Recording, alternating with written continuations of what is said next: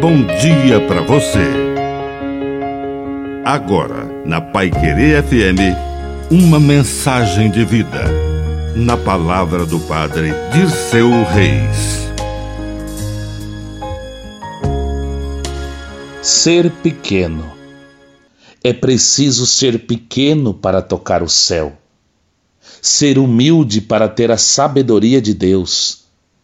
Servo para ser Senhor Jesus exultou de alegria no Espírito Santo e disse: Eu te louvo, Senhor do céu e da terra, porque escondestes estas coisas aos sábios e inteligentes e as revelastes aos pequeninos.